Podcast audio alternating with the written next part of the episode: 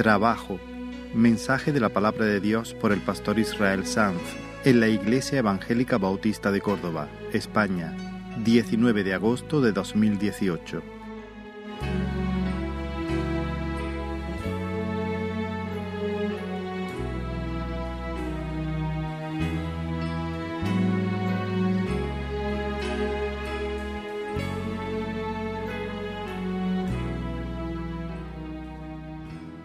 Así se titulaba Descanso, cinco consejos para vivir las vacaciones con sabiduría. Mi intención era ayudar a la familia de la congregación dándoles algunos principios de sabiduría para no desperdiciar estos momentos, estas oportunidades que el Señor nos regala en su gracia. Y quiero recordaros rápidamente lo que estuve compartiendo con vosotros. El descanso es bueno. Dios descansó. Dios descansó, por eso no debemos mirarlo con sospecha. Es tan, espiritual el descanso como el trabajo. Porque Dios no hace cosas que sean regulares ni, ni, ni no espirituales. La segunda cosa que dijimos es descansar debe ser un acto de adoración. Descanso no es parar, es celebrar. Nuestro descanso consiste básicamente, en última instancia, en alegrarnos y encontrar placer y satisfacción en Dios y en la obra que Él ha hecho, en el trabajo que Él ha hecho en Cristo a favor nuestra. Por una parte, nosotros celebramos la soberanía de Dios, el hecho, disfrutamos del hecho de que Dios sea Dios y que Él gobierna toda la creación para su gloria y para el bien de su pueblo. Así que la vida y los avances del reino de Dios y de los propósitos eternos del Señor no dependen de mis 40 horas de trabajo semanales, o 30 o 50 o las que sean. Gracias a Dios. No, llevo eso sobre mis hombros. Celebro la soberanía de Dios. Él es Dios, yo no. Por otra parte, descansar es dar lugar a un espíritu de celebración y de asombro por la redención que se nos concede en Cristo Jesús. No tengo que ganarme el afecto y la aceptación de Dios con mi trabajo, con mi esfuerzo y con mi triple salto mortal con tirabuzón. Jesús ha hecho el trabajo. Él ha cumplido la ley como nuestro representante, Él ha sufrido el castigo como nuestro sustituto y ahora, bajo su yugo, nos ofrece descanso verdadero. La tercera cosa que dijimos es que debemos, un, consejo que dimos para este tiempo de vacaciones, que deberíamos, que haríamos bien en disfrutar de los placeres legítimos, pero hacerlo sin bajar la guardia. ¿Por qué? Porque el tentador no toma vacaciones. Debemos disfrutar, pero dijimos, debemos disfrutar sin descuidar la salud de nuestras almas. Debemos disfrutar sin descuidar la salud de nuestros cuerpos, evitando los excesos. Debemos disfrutar administrando bien el tiempo y el dinero. En cuarto lugar, el cuarto consejo fue ama. Desconecta el móvil todo lo que puedas y conéctate con Dios y con las personas. Y el quinto y último consejo que dimos fue no esperes demasiado de las vacaciones porque el cielo no se encuentra en ella. Y hay personas que planifican sus vacaciones como si quisieran sorberse de un sorbo eh, eh, eh, la plenitud y la satisfacción cósmica para sus almas. Eso solamente lo tendremos cuando veamos a Dios cara a cara. Ningún rincón de las Bahamas, ninguna vacaciones soñadas nos pueden dar lo que verdaderamente satisface el alma, que es la visión cara a cara del Señor, sin sombra y sin amenaza. Antes de retomar la serie que dejamos aparcada por un momento, la serie basada en la carta de Pablo a Tito, he decidido, creo, espero que guiado por el Señor, abordar un tema complementario al que vimos en este domingo del 29 de julio. Lo que ahora quiero es ayudar a la iglesia a retomar el tajo a retomar el trabajo. Yo sé que todavía hay algunos que están saliendo de vacaciones, pero la mayoría, y por eso se ven todavía algunos claros, algunos huecos, pero la mayoría ya estamos de regreso. Estos domingos pasados, por cierto, bueno, el domingo pasado yo no estuve aquí, pero el anterior sí, y bueno, el paisaje era muy distinto. Lo que quiero entonces es ayudar a la iglesia eh, abrir la palabra para que la palabra nos ayude a retomar el trabajo con visión, con fe, con gozo, con pasión y con esperanza. en estos días es muy común escuchar una frase recurrente, más o menos como sigue, se acabó lo bueno. Se acabó lo bueno. Quizá lo has escuchado, quizá lo has dicho. Bueno, no, no te sientas culpable si es así. Pero yo pregunto, ¿es así? ¿Se acabó lo bueno? ¿Se acabó lo bueno de verdad? Algunos estirarían las vacaciones indefinidamente. Si no lo hacen es porque saben que pronto estarían mendigando. Pero si alguien les asegurara que, que iban a tener recursos económicos em, inagotables para ellos, para sus hijos y para sus nietos, se pasarían la vida de la hamaca a la orilla, de la orilla a la hamaca, de la hamaca al chiringuito, del chiringuito a la orilla. O a la montaña, los que son de montaña. Es una exageración quizá. Pero lo que sí es verdad es que si a alguien se le asegurara una paga vitalicia que fuese suficiente para para cubrir todas sus necesidades y muchos de sus caprichos sin tener que trabajar, escogería no trabajar, escogería estar indefinidamente de vacaciones. Yo quiero extraer en esta mañana algunos principios bíblicos de un texto que se encuentra, es uno de los textos fundacionales de la Biblia, es, uno de los relatos de la creación. Y los principios que hay aquí contenidos pueden revolucionar toda nuestra vida, toda la manera en que entendemos el trabajo y la actitud con la que eh, lo afrontamos y, por tanto, el fruto de nuestros esfuerzos. Y quiero pediros que abráis la palabra en Génesis capítulo 2.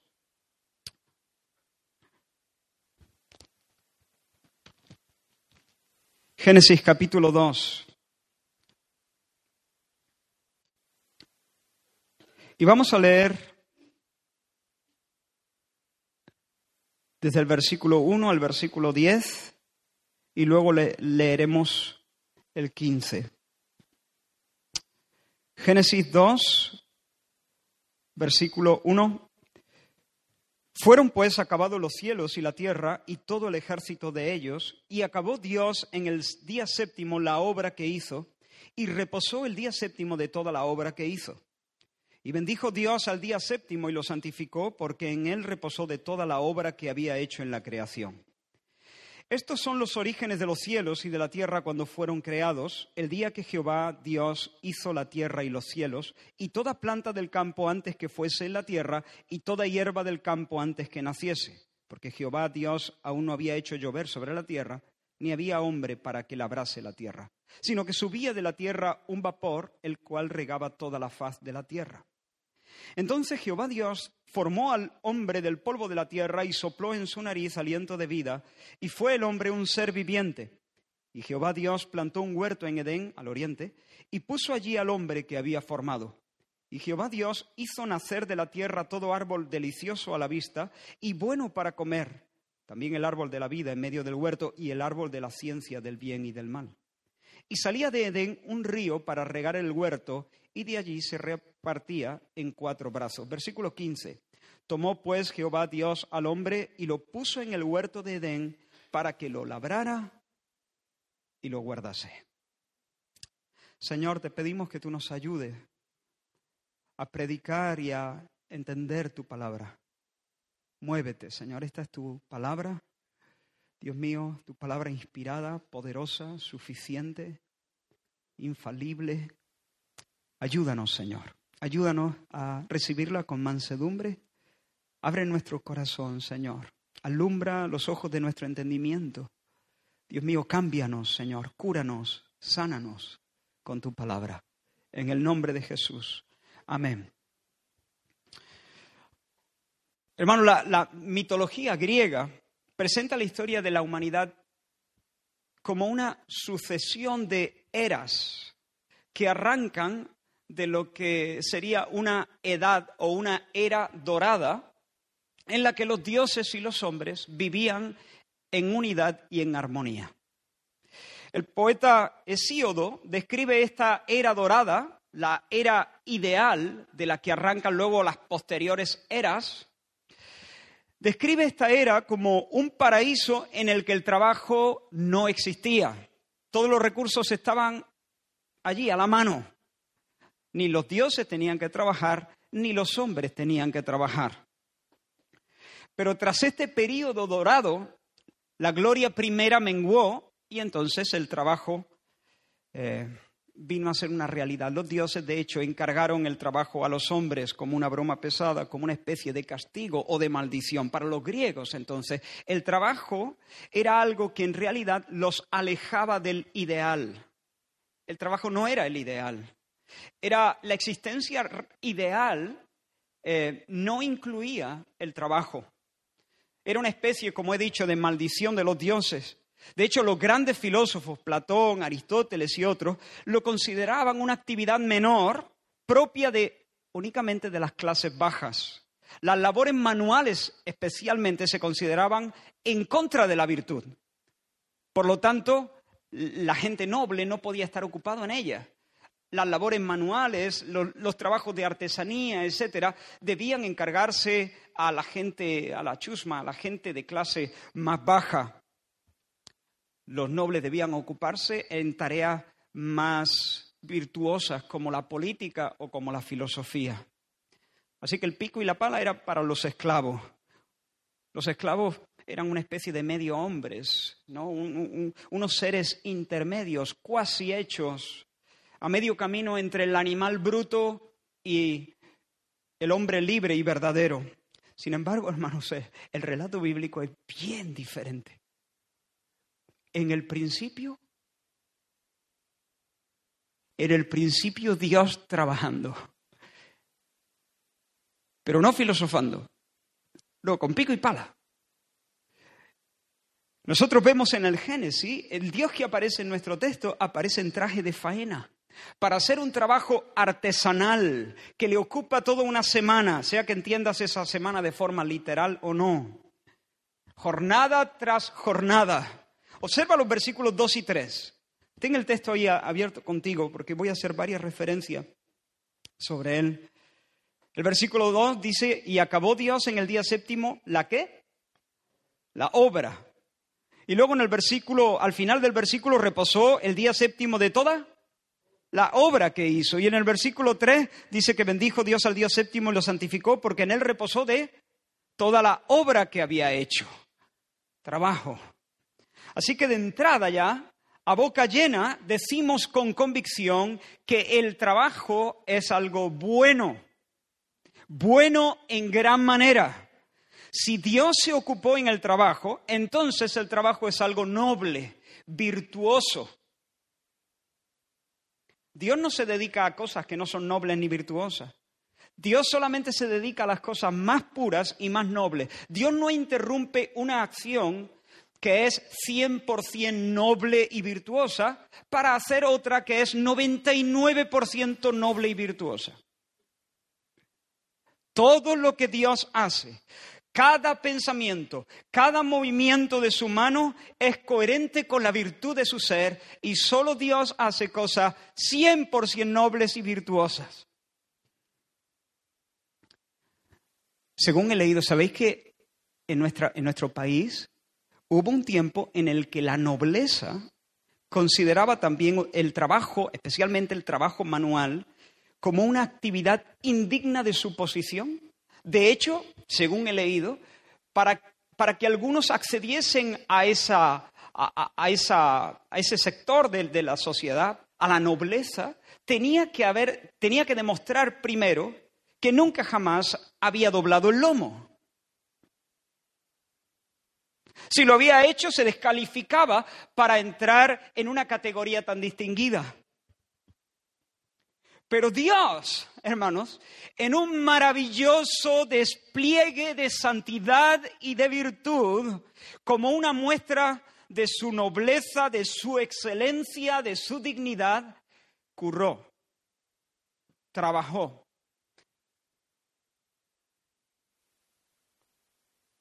Además con sus manos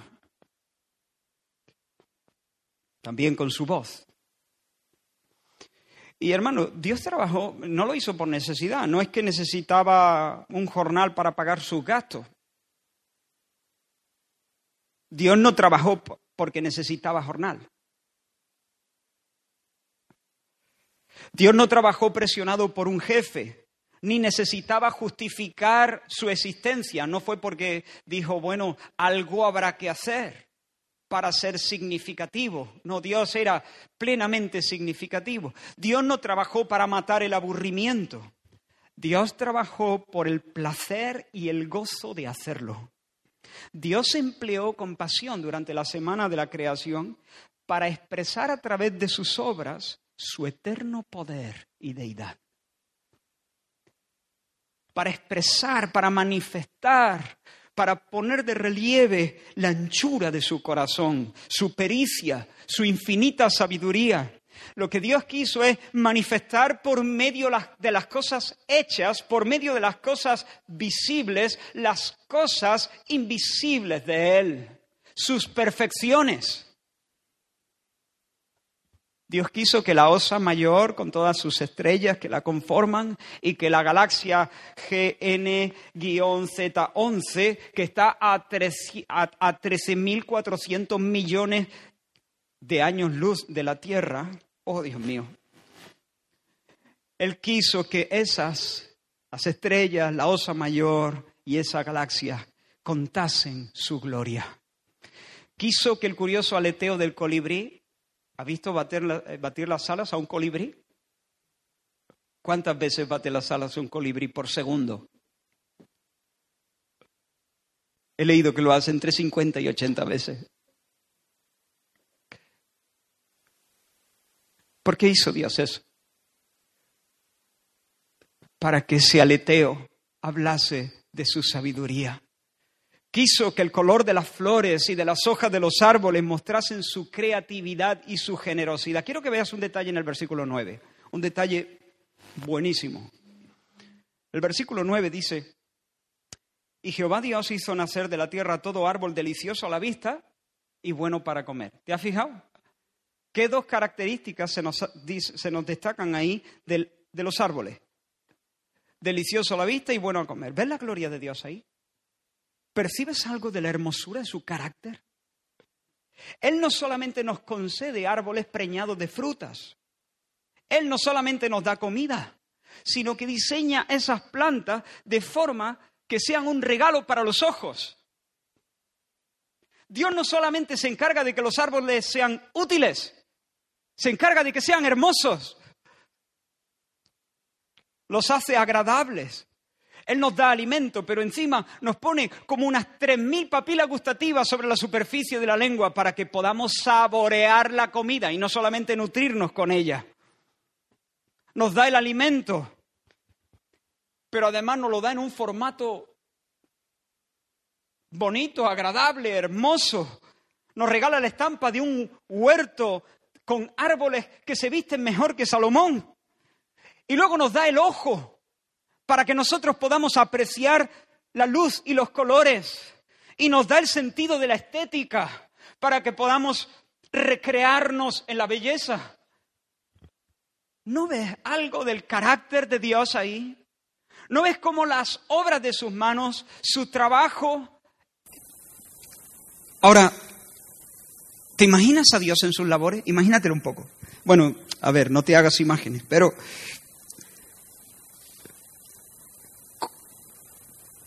¿Cuál es la idea que tenemos de Él? ¿Qué ves?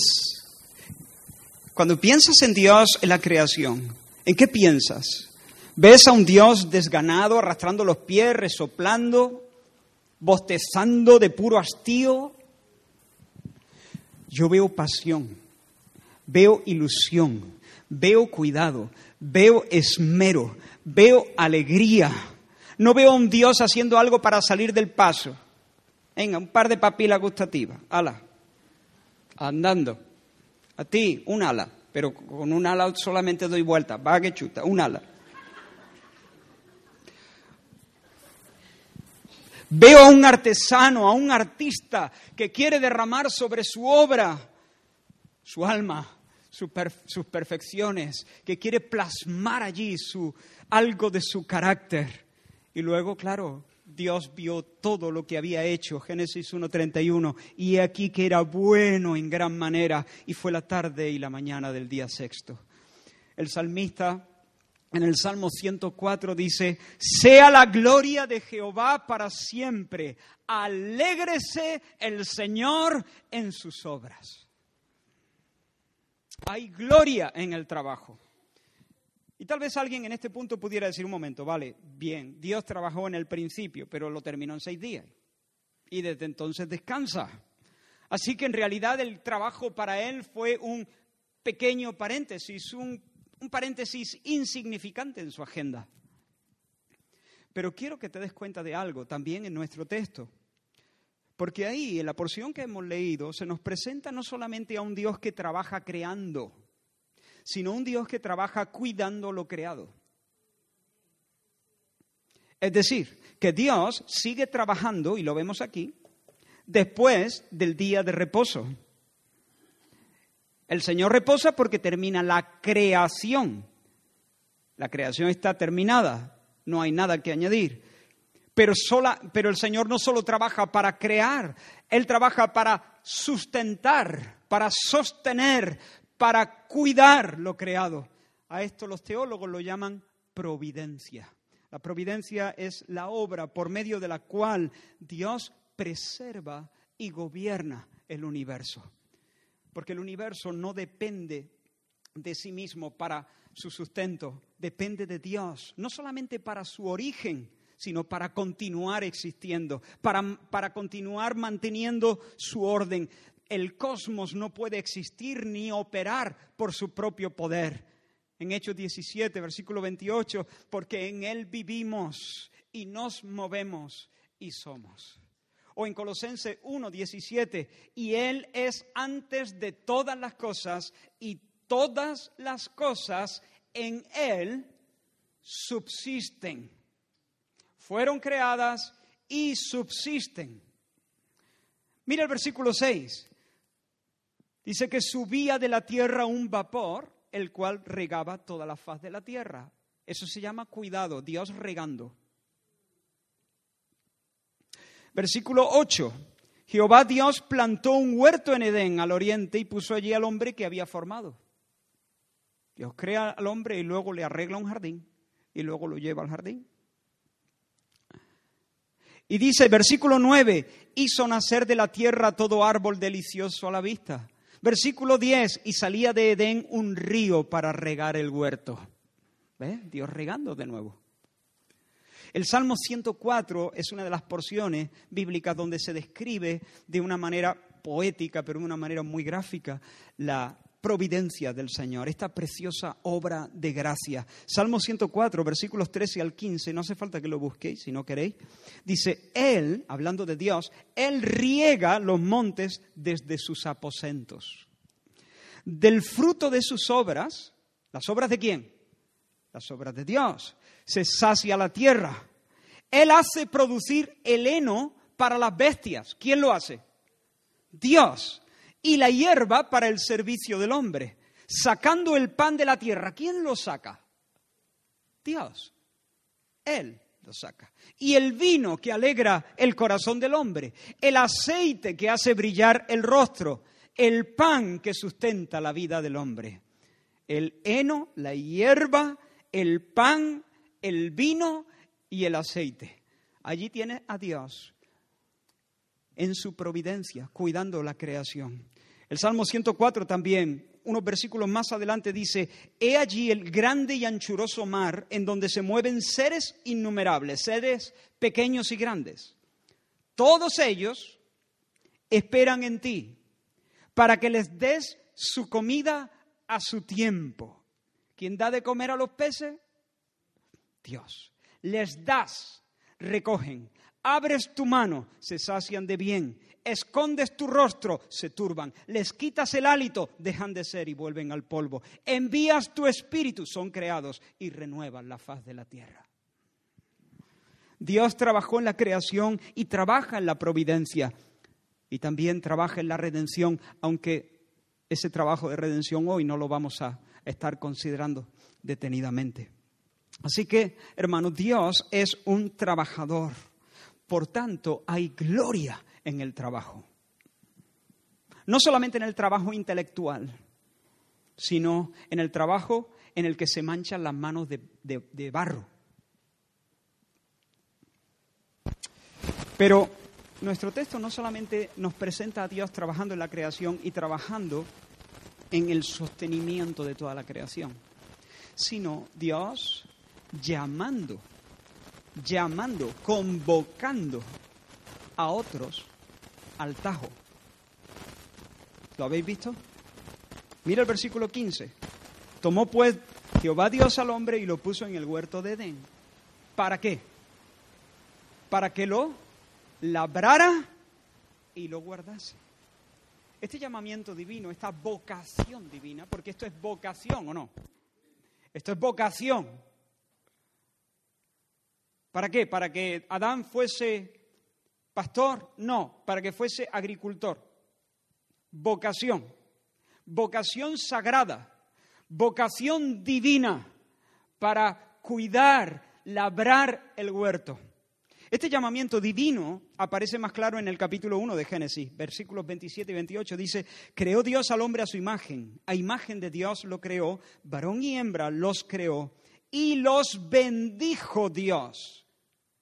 Y les dijo, a ver lo que les va a decir, ¿no? Porque esto es una bendición. Pues mira lo que les dice bendiciéndolos. Fructificad y multiplicaos. Llenad la tierra y sojuzgadla. Dominadla y señoread de los peces del mar, en las aves de los cielos y en todas las bestias que se mueven sobre la tierra. Así que Dios había terminado su obra de creación y seguía activo en su obra de providencia, pero ahora encarga a los hombres que llenen la tierra, que dominen la tierra, no, no un dominio abusivo, caprichoso, egoísta, tiránico, es, el tipo de gobierno que representa bien a Dios, que dominen la tierra, que cuiden el jardín, que lo cultiven. De ahí viene nuestra palabra cultura, que lo cultiven, que lo desarrollen, que lo expandan. Se, suponía que Adán tenía que cultivar, desarrollar, expandir ese jardín hasta que ese jardín llenase toda la tierra, que lo hiciera prosperar, que lo hiciera producir al ciento por uno para la gloria de Dios y para el bien de todos, de él y de sus hijos por todas las generaciones. El hombre no fue hecho, ni la mujer, para la vida contemplativa, sino para la acción, para glorificar a Dios, llevando a su máximo desarrollo la creación de Dios. Cuando Dios crea, no, no lo crea todo en su máximo potencial, en su máximo desarrollo. Allí está, allí está todo con un enorme potencial, pero le encarga al hombre que saque todo ese potencial y que lo haga por medio del trabajo. Una de las primeras cosas que Dios hizo fue eh, presentarle a Adán, hacerle pasar los animales para que él los clasificase y los nombrara. Eso es un trabajo duro. Pero Adán tenía que gobernar como el vicerregente de Dios, como representante del Señor. En la obra de creación nosotros no tenemos parte ni suerte, no estábamos, fuimos creados en el sexto día por la tarde ya. es un decir, ¿no? Pero el Señor cuida providencialmente su creación, sirviéndose en buena medida de nuestra participación. ¿Entiende eso? En la obra de creación no, pero en la obra de providencia el Señor cuenta con nosotros nos hace participar, hace que nuestro esfuerzo concurse, concurra. Tenemos parte y suerte. No somos, no somos providentes, eh, la providencia es del Señor, pero Él se vale de nuestro servicio. El trabajo, hermanos, es el regalo que Dios te hace para que puedas cooperar con Él en su administración del mundo. Lo repito. El trabajo es el regalazo que Dios te da para que puedas cooperar con Él en su administración del mundo. Mira los versículos 4 y 5. Estos son los orígenes de los cielos y de la tierra cuando fueron creados, el día que Jehová Dios hizo la tierra y los cielos, y toda planta del campo antes que fuese en la tierra. A ver, a ver, a ver. Y toda planta del campo antes que fuese en la tierra. Y toda hierba del campo antes que naciese. Porque Jehová, Dios, aún no había hecho llover sobre la tierra, ni había hombre para que labrase la tierra. La versión eh, de las Américas, dice, y aún no había ningún arbusto del campo en la tierra, la creación ya estaba hecha, pero dice, y aún no había ningún arbusto del campo en la tierra, ni había aún brotado ninguna planta del campo, porque el Señor Dios no había enviado lluvia sobre la tierra, ni había hombre para labrar la tierra. Espero no perderos aquí. ¿De quién depende que haya arbusto o no? ¿De quién depende el desarrollo de la agricultura? ¿De quién depende la cosecha? ¿Por qué no había plantas con sus frutos? ¿Porque el Señor no había hecho llover sobre la tierra o porque el hombre no había metido la azada?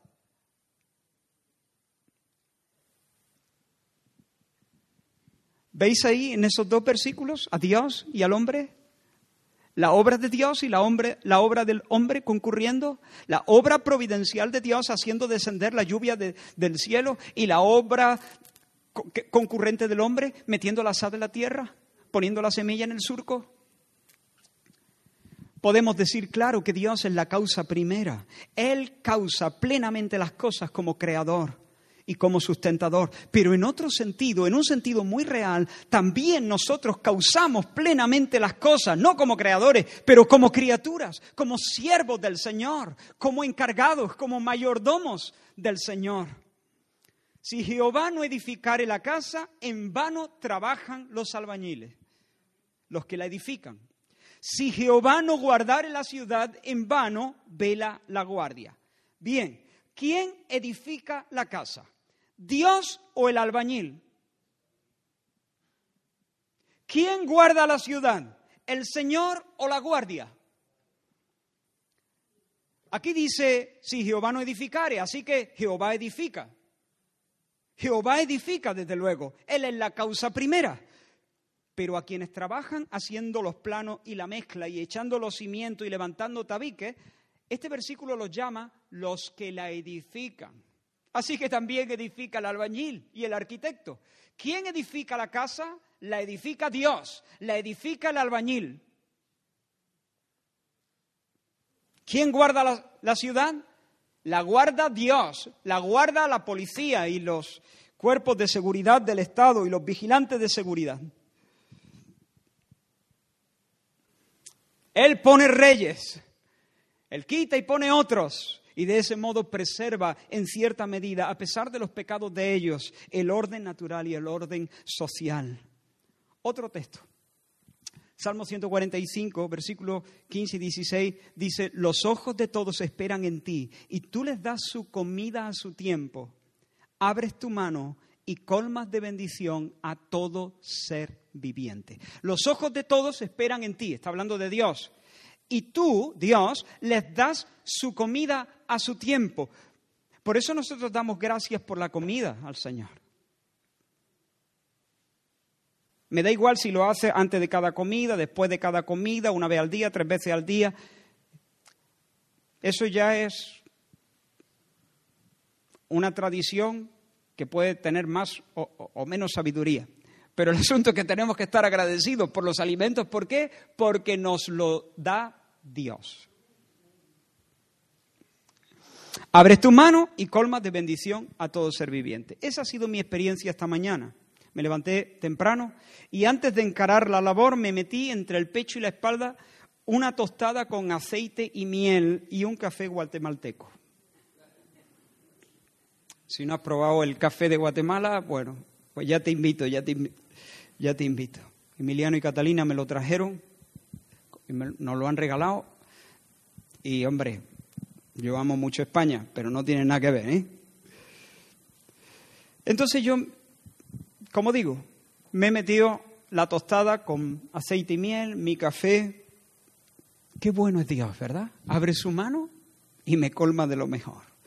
Me colma de bendiciones. Abre su mano y me da de desayunar.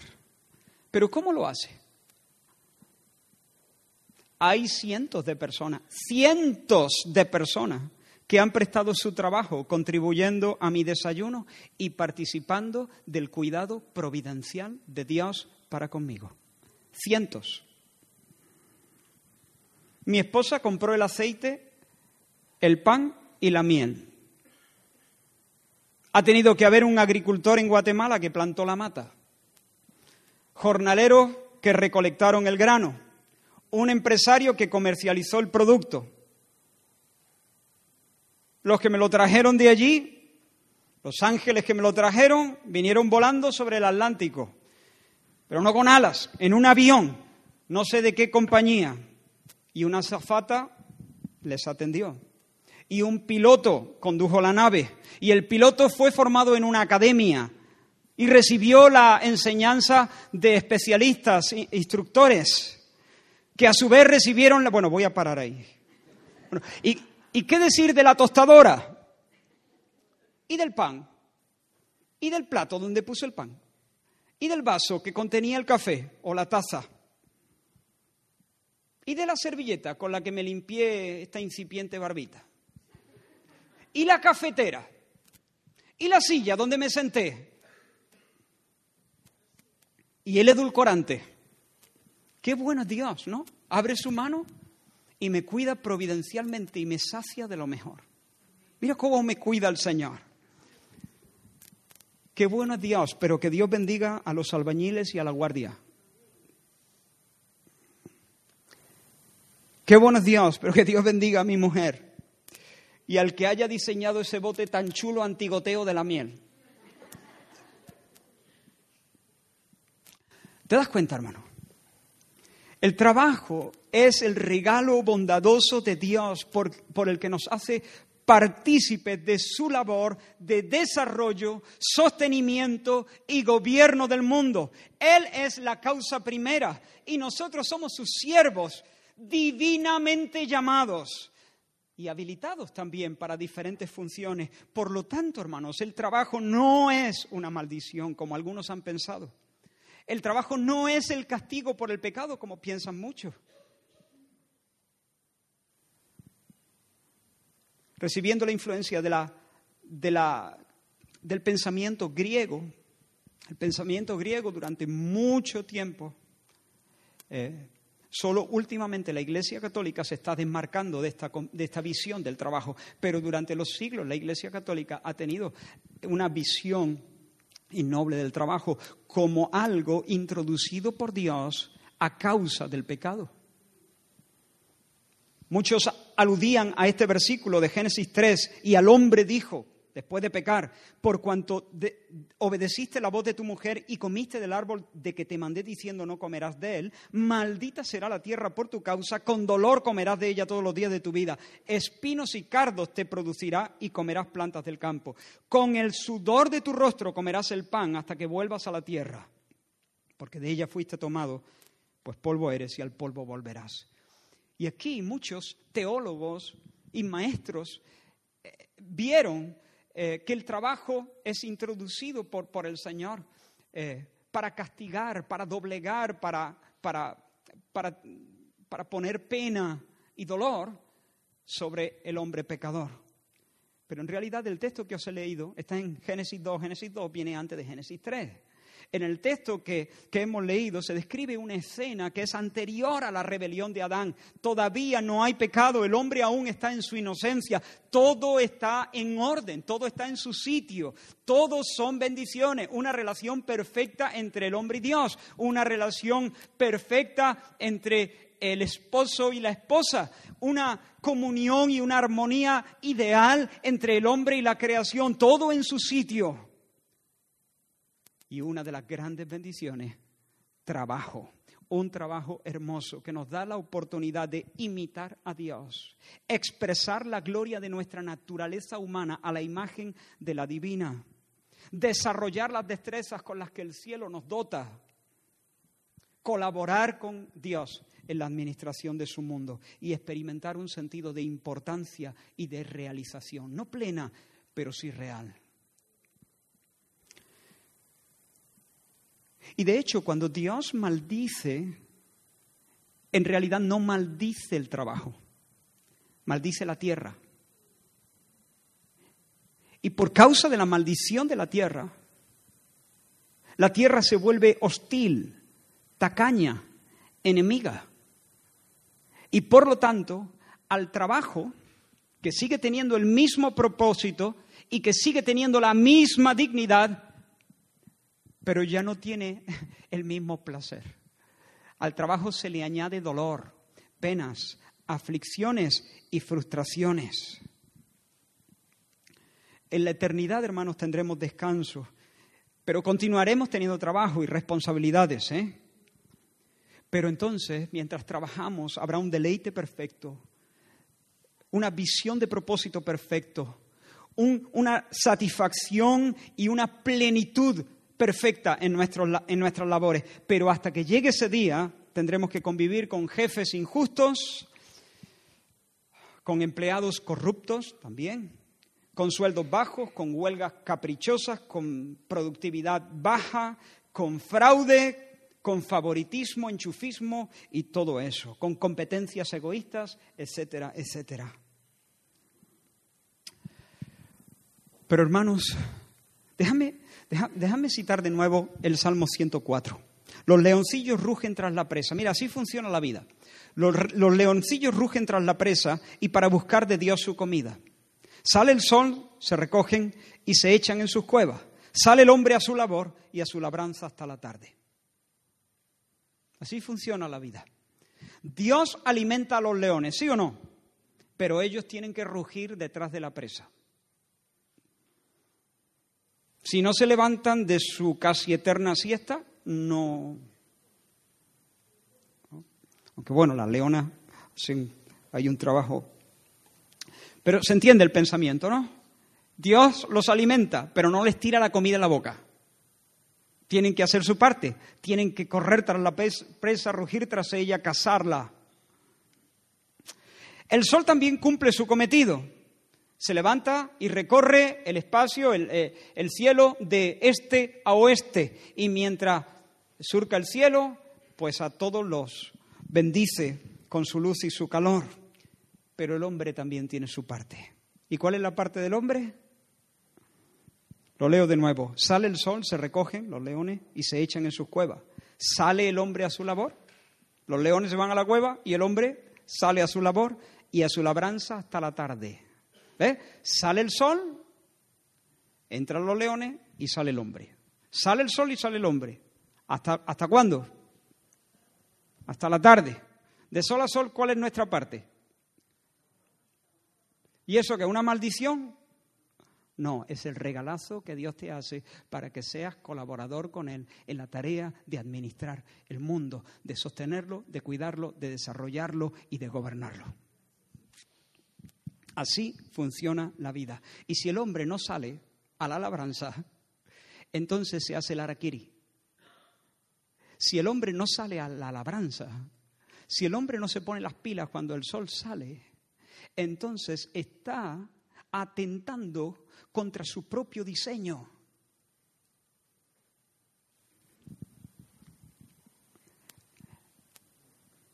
En primer lugar, atentando contra su propio diseño. En segundo lugar, desobedeciendo a Dios, que nos ha dicho que hay que currar. Ahora, hermanos, esta visión destroza el concepto que algunos eh, tienen de que hay trabajos más espirituales que otros. No hay trabajos más espirituales que otros. Porque todos los trabajos, los decentes, ¿no? Si me dicen, no, yo es que soy pasante de droga. De eso no estoy hablando. Todos los trabajos decentes se derivan de una vocación divina. Jesús no fue más espiritual, ni más santo, ni más consagrado predicando el sermón del monte que trabajando en el taller de su padre.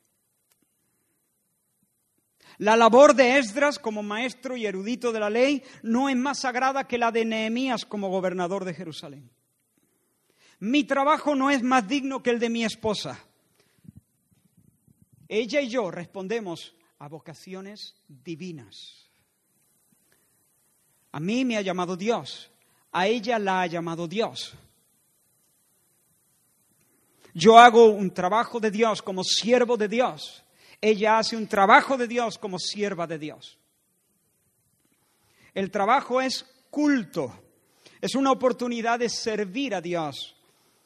Escuché de la esposa de Billy Graham, se cuenta de ella, de Ruth Bell Graham, que tenía junto al fregadero de su casa un pequeño letrero que decía, aquí se celebran cultos tres veces al día. Aquí se celebran cultos tres veces al día.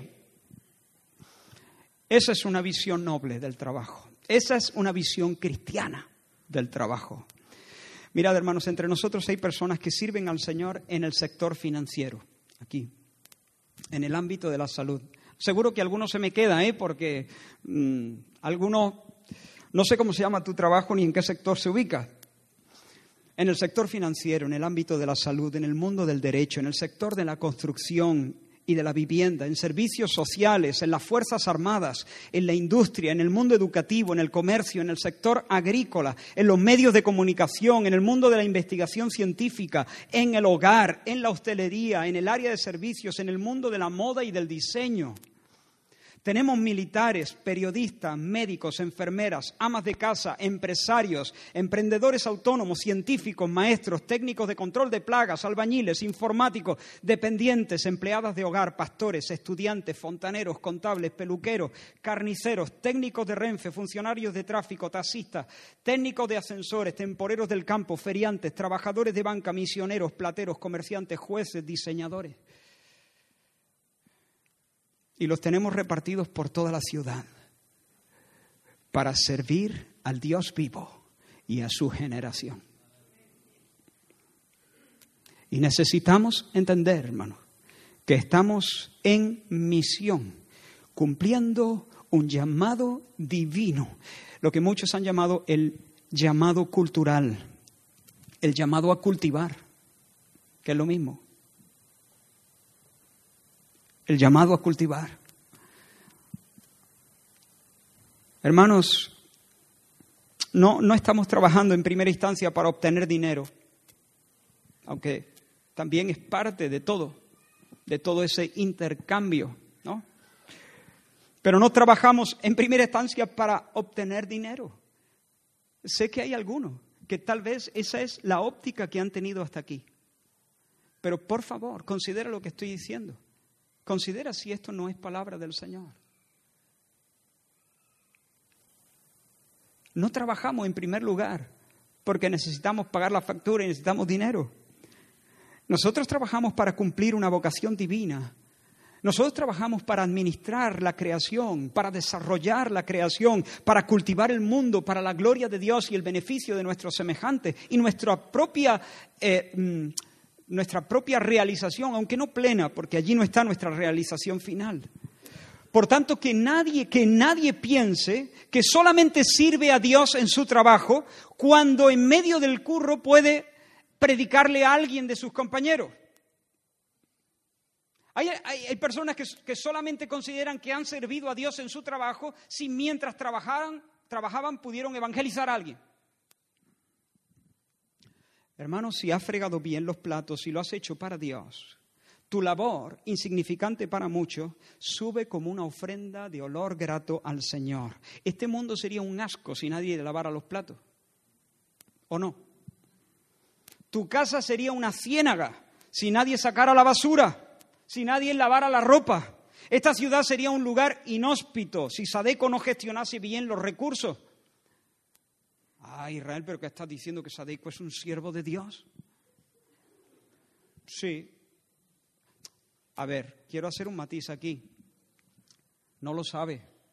Sadeco es una empresa, pero los trabajadores me estoy refiriendo, ¿no? La mayoría de ellos no lo saben. Son siervos de Dios, incluso algunos pueden ser siervos mm, a regañadientes, sin saberlo, renegando de Dios. Lo que no son es adoradores. Por eso necesitan que les prediquemos el Evangelio. Para que no solamente sirvan a Dios, porque también el diablo sirve a Dios muy a su pesar.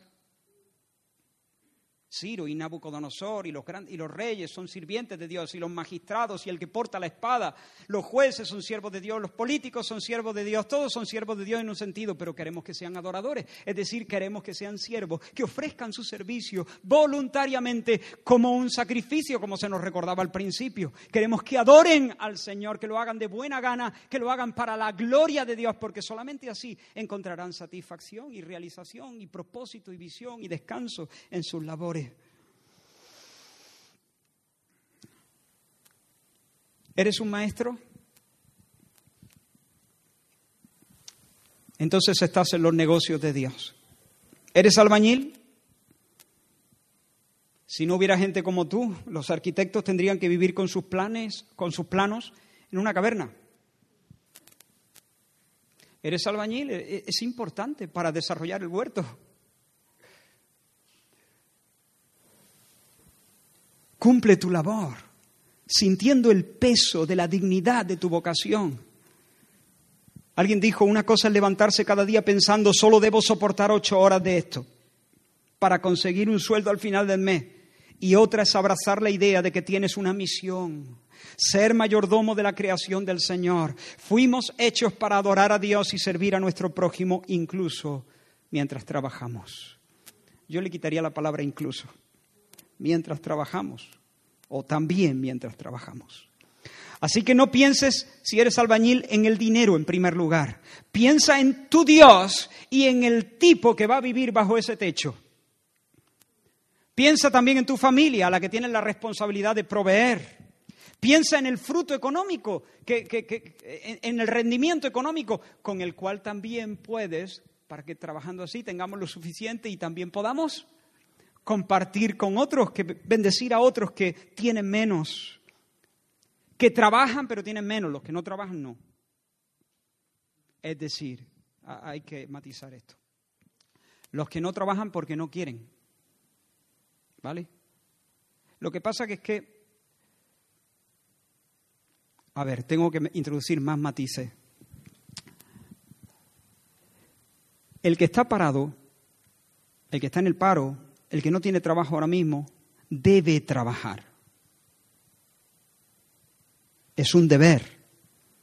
Nadie debe estar ocioso. O trabajas o desobedeces a Dios. ¿De acuerdo? Eso no quiere decir, si no, si no tienes trabajo remunerado, esa es otra historia. Pero si tienes habilidades, dones, tiempo, fuerza, tienes que ponerlos al servicio del Señor y de tu generación. Si de momento es tu esposa la que tiene trabajo y tú no, la casa tiene que estar como los chorros del oro cuando tú llegues, cuando ella llegue.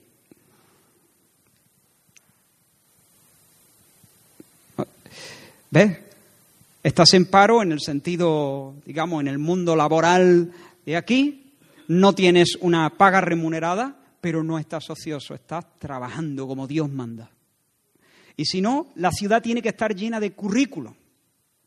Y si no, tienes que apuntarte a uno o dos voluntariados. Y si sabes de matemática, entonces enseña matemática a los niños de otras familias que tengan problemas para aprobar las matemáticas. Ofrece tu servicio y cuando el Señor te abra la puerta, entonces sí, Obtén tu salario, un trabajo remunerado, pero no debes estar ocioso. La persona que está ociosa por, porque quiere no debe percibir ninguna ayuda. Eso fue lo que dijo Pablo, no lo estoy diciendo yo. El que no trabaje, el que no trabaja, que no coma.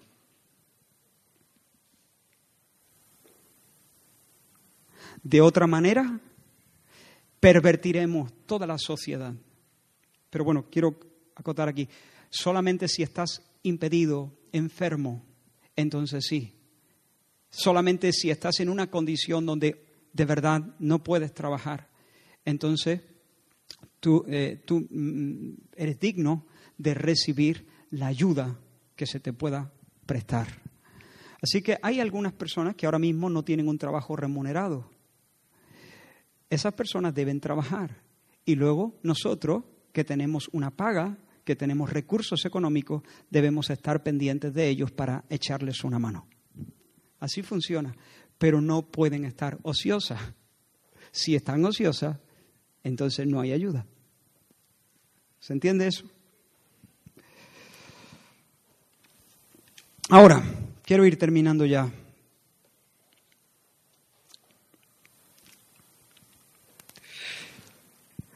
Solamente cuando Dios y los demás están muy presentes en nuestras labores, vamos a sentir la satisfacción que Dios sintió cuando pintó de colores los árboles y los llenó de comida. Si no es así, si no tenemos a Dios y al prójimo en nuestra mente, cada vez nos vamos a sentir más frustrados, porque amar es vivir, vivir es amar. La verdadera vida consiste en amar a Dios y amar al prójimo. El egoísmo es una danza macabra y suicida. Nos roba todo. Y hermanos, habría un montón de cosas que decir sobre el trabajo. Siento que al principio, cuando subí aquí, sentía, y sigo sintiéndolo, que tenía un buen mensaje y una mala predicación. cuando quise aterrizar todas estas ideas, percibía que me había salido algo un poco desordenado. Sigo pensando igual. Tengo muchas ideas flotando ahí que no he logrado ordenar bien. Eh, pero quiero acabar con dos, con dos advertencias, con dos consejos vitales dos extremos que debes evitar. En primer lugar, la pereza y la abundancia de ociosidad. Como ya he dicho, una vida con mucho tiempo libre es una vida pervertida, es una vida vergonzosa, es una vida peligrosa. ¿Cuál fue uno de los pecados de Sodoma? De hecho, yo, yo, lo plantearía así, ¿por qué Sodoma llegó a ser Sodoma? Uno de los pecados fue abundancia de ociosidad. Abundancia de ociosidad.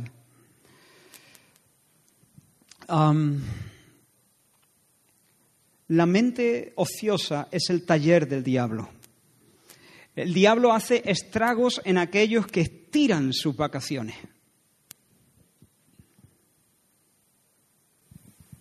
Si te pasa, te expones. Si te pasa, te expones. Muchachos, estudiantes, especialmente a vosotros, que tenéis dos meses y medio por lo menos, ¿no? Dos meses y medio. No estéis ociosos. Un poco de vacaciones, bien. 15, 20 días, pero luego involúcrate en algo. ¿Te doy alguna idea? Pues mira, a mí me hace falta, no, es de broma. Involúcrate en actividad, en alguna actividad, eh, no sé, de ayuda a alguien. Hay, hay, niños que a lo mejor tienen que recuperar en septiembre y, no se les da bien el inglés o las matemáticas. Entérate de quiénes son y ofrécele gratis eh, un par de horas a la semana. Curra. no sé, hay, hay asociaciones para, personas con, no sé, con necesidades especiales. Involúcrate como voluntario. Asiste a algún, algún anciano que tenga dificultad para salir de casa, hazle las compras. Comprométete a, no sé, aprende inglés. Sácate el carnet de conducir. Mm, cómprate un bonsai, pódalo.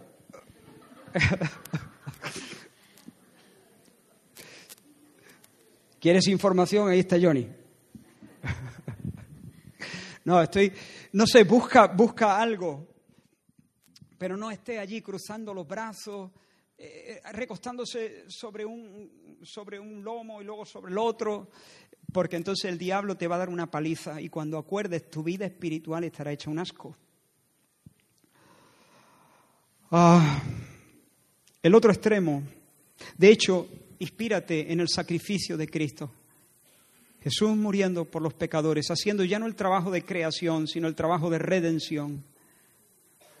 Ese trabajo de redención, ese arduo trabajo de redención del Dios Trino debe ser una inspiración. Él lo dio todo, Él sudó en el huerto como grandes gotas de sangre a favor nuestro. La segunda, y así con esto voy a, terminar, el segundo consejo vital es no conviertas tu trabajo en la fuente de tu identidad o de tu significado o de tu alegría. Es una mentira nacida en el infierno que el significado de nuestra vida está ligado a nuestra producción, a nuestro trabajo y a nuestro desempeño profesional. Es mentira. De hecho, los que piensan que el significado de su vida está ligado a lo que hacen o a lo que producen o a lo que alcanzan, nunca jamás pueden descansar. Siempre tienen que estar alcanzando más, produciendo más, porque quieren alcanzar o el favor de Dios o la aprobación de los demás o de ellos mismos incluso. Por eso detenerse y descansar les genera ansiedad. Se cargan con un sentido de culpabilidad, con una extraña sensación de que no están haciendo nada útil, con una extraña sensación de pérdida, de carencia de valor y de significado. Necesitan hacer algo como si descansar no fuese hacer algo útil y provechoso, santo y espiritual. Pero hermanos, el Evangelio nos libera de esto, porque el Evangelio nos enseña que Jesús murió por nosotros, cumplió la ley del Señor como nuestro representante, sufrió el castigo de Dios como nuestro sustituto. Y ahora nos ofrece perdón y herencia con los santificados.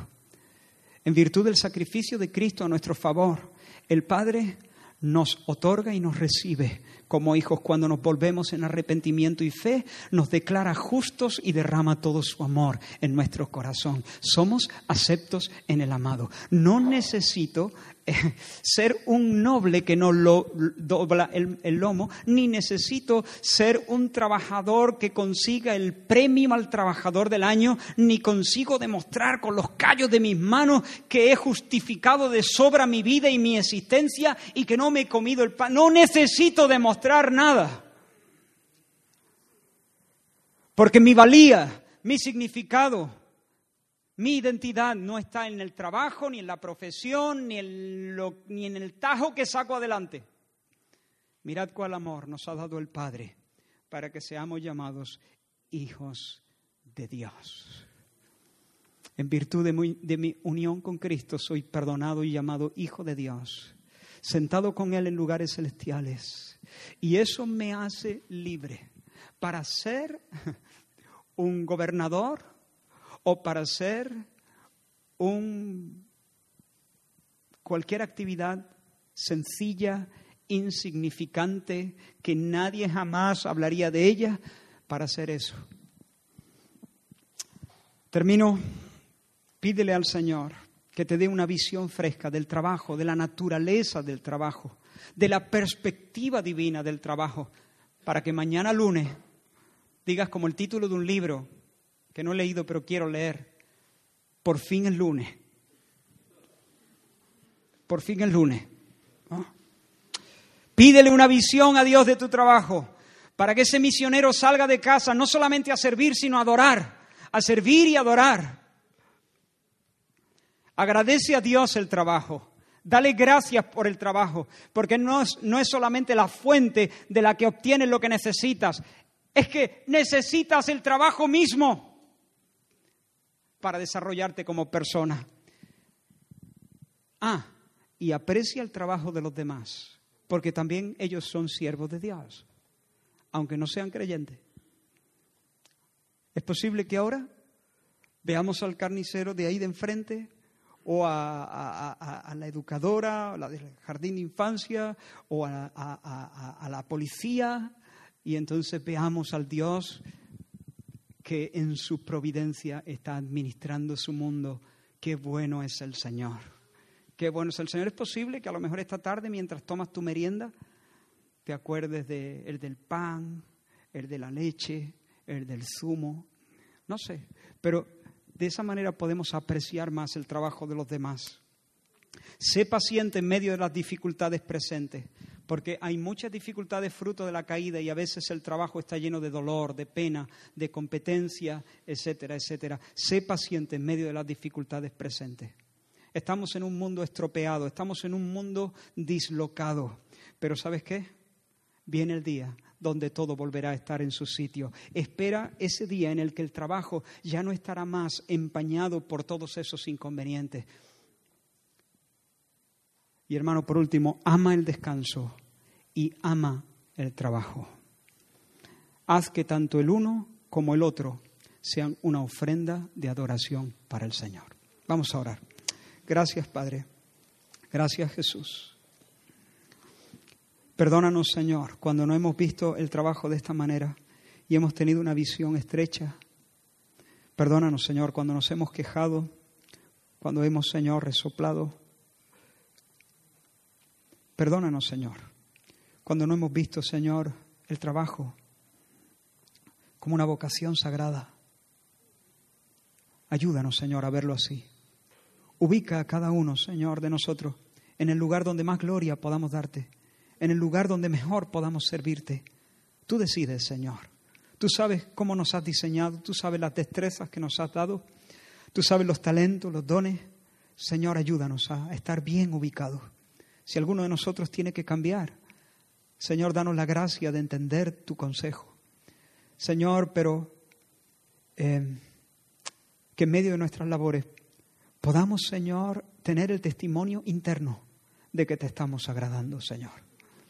Igual que no tuvo, Señor, ese testimonio de haber agradado a tu nombre.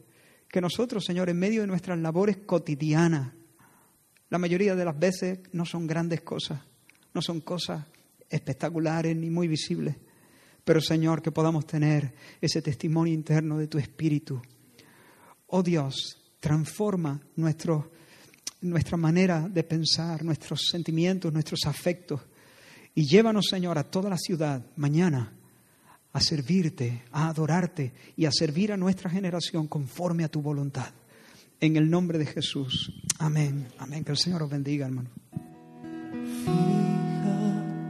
tus ojos en Cristo, tan lleno de gracia y amor. Y lo terrenal